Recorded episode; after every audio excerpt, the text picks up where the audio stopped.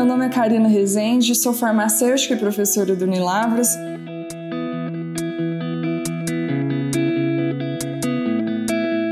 E com muita alegria estou aqui para discutirmos um tema tão importante que é a relação farmacêutico-paciente e quais as contribuições que esse profissional pode oferecer tanto para o sistema de saúde quanto para a melhora da qualidade de vida da nossa população.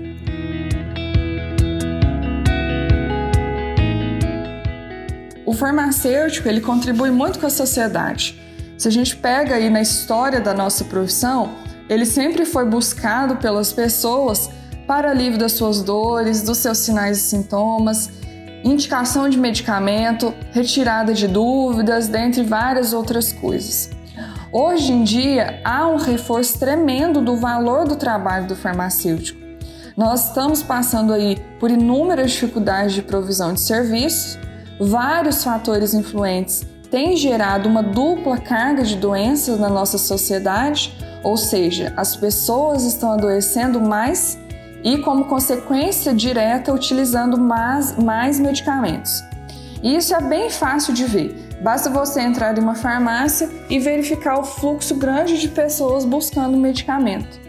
Mas é exatamente aí que identificamos um grande problema, que a lacuna entre o benefício do medicamento e o seu real valor terapêutico. Apesar de sabermos que o medicamento é uma das principais armas no combate e prevenção das doenças, ele não está isento de risco, muito pelo contrário, ele pode ocasionar inúmeras falhas e uma série de eventos adversos.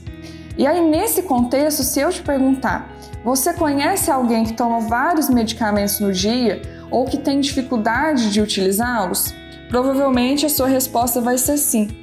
Principalmente aqueles pacientes com doenças crônicas como hipertensão, diabetes, eles tendem a usar vários medicamentos no dia a dia.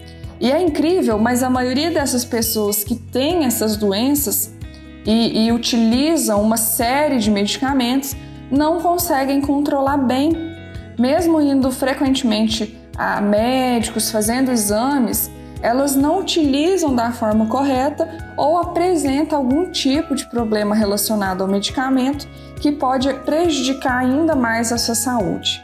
E é por isso, devido a esses fatores e por essa alta demanda, que a farmácia tem modificado seu paradigma de atuação. O que antes era apenas o foco na produção do medicamento passa a ser também o cuidado aos pacientes, às famílias, às famílias e à comunidade. Então essa filosofia do cuidado farmacêutico, ela abrange a responsabilidade do farmacêutico em atender, lógico que dentro do seu limite profissional, as necessidades de saúde de um paciente, incluindo as farmacoterapêuticas, e o objetivo do farmacêutico clínico é garantir que toda a terapia medicamentosa seja apropriada, indicada para tratar os problemas de saúde, que os medicamentos utilizados sejam mais efetivos e mais seguros e, no fim, que esse paciente seja disposto e seja capaz de utilizá-los da forma correta. Então, todo esse papel social e ampliação das funções do farmacêutico dentro do sistema de saúde é respaldado por diferentes resoluções, como a 585 e 586 do Conselho Federal de Medicina, 2013, que respalda esse processo de trabalho sistematizado. No o cuidado farmacêutico, dentro do cuidado, nós podemos prestar uma série de serviços clínicos, como otimizar a farmacoterapia, individualizar esse medicamento de acordo com o perfil de cada pessoa, realizar é, o suporte ao autocuidado, serviços de prevenção, promoção de saúde, revisão da farmacoterapia, acompanhamento farmacoterapêutico, dentre, dentro, dentre várias outras coisas. Entretanto, para que esse cuidado seja prestado de forma efetiva, é necessário estabelecer uma boa relação com esse meu paciente. Não adianta o farmacêutico elaborar um ótimo plano de cuidado se esse paciente não está disposto ou não é capaz de colocá-lo em prática. E é por isso que o farmacêutico precisa desenvolver algumas competências, alguns pontos chaves para que eu consiga, junto a esse meu paciente, estabelecer uma relação que vai oferecer, no fim das contas, uma otimização desse cuidado e a provisão de um, um resultado que seja realmente efetivo. Dentro, dentro aí dessa relação, a escuta ativa ela é primordial. Uh, é uma condição essencial para uma boa comunicação do farmacêutico, pois permite entender a realidade e o contexto daquele paciente, identificar quais os pontos chaves e os problemas que mais preocupam aquela pessoa e com uma análise global da situação e fundamentação teórica propor é, soluções para aqueles problemas que vão sendo identificados. Outro ponto extremamente importante é um diálogo efetivo. O diálogo ele facilita o estabelecimento dessa relação num processo de troca de informações. O que, que isso significa dizer? Que o conhecimento científico uh, do farmacêutico ele não é mais importante que o conhecimento adquirido pela vivência do paciente, eles são complementares. Eu preciso incluir o paciente nas minhas tomadas de decisões, no meu julgamento clínico.